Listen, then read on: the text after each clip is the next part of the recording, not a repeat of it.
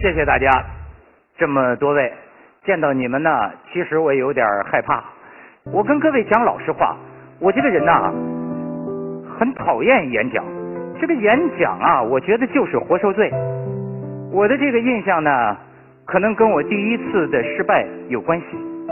那是在我上初中的时候，头一次上台演讲，我把这个稿子啊背得滚瓜烂熟，倒背如流。然后我站在这个台上，我第一次见到啊，满满一操场黑压压的这个全校师生在那里。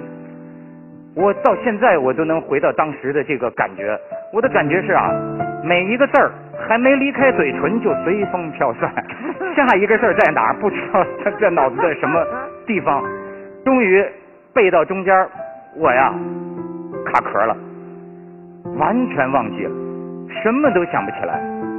当时在台上，我估计我站了有三十秒钟，那三十秒钟啊。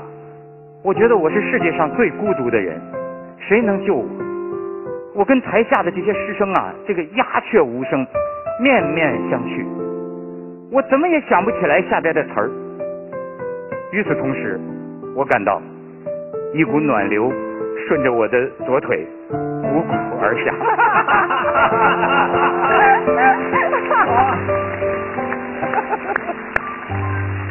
我的第一次演讲就这样。失了。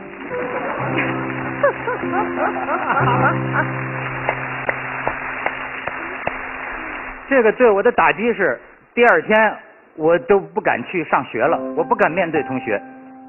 本来一个害羞的孩子，就此啊就被毁掉了。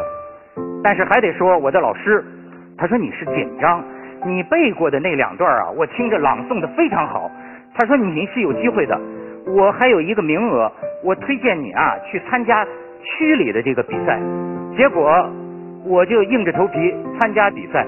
哎，很奇怪，我第二次啊，我就觉得好像没有那么害怕了。可能是对于一个失过一次的男人，他已经没有什么可失的了，竟然得了第二名。我给大家讲我的这个亲身的经验，是为了说说啊，小人我的演讲诀窍，只有三个字：不要脸。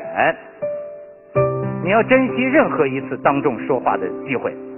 也许今天你出了丑，你丢了人，但是我告诉你，你今天丢的这个脸，早晚有一天能给你挣回大面子。哎呀，所以。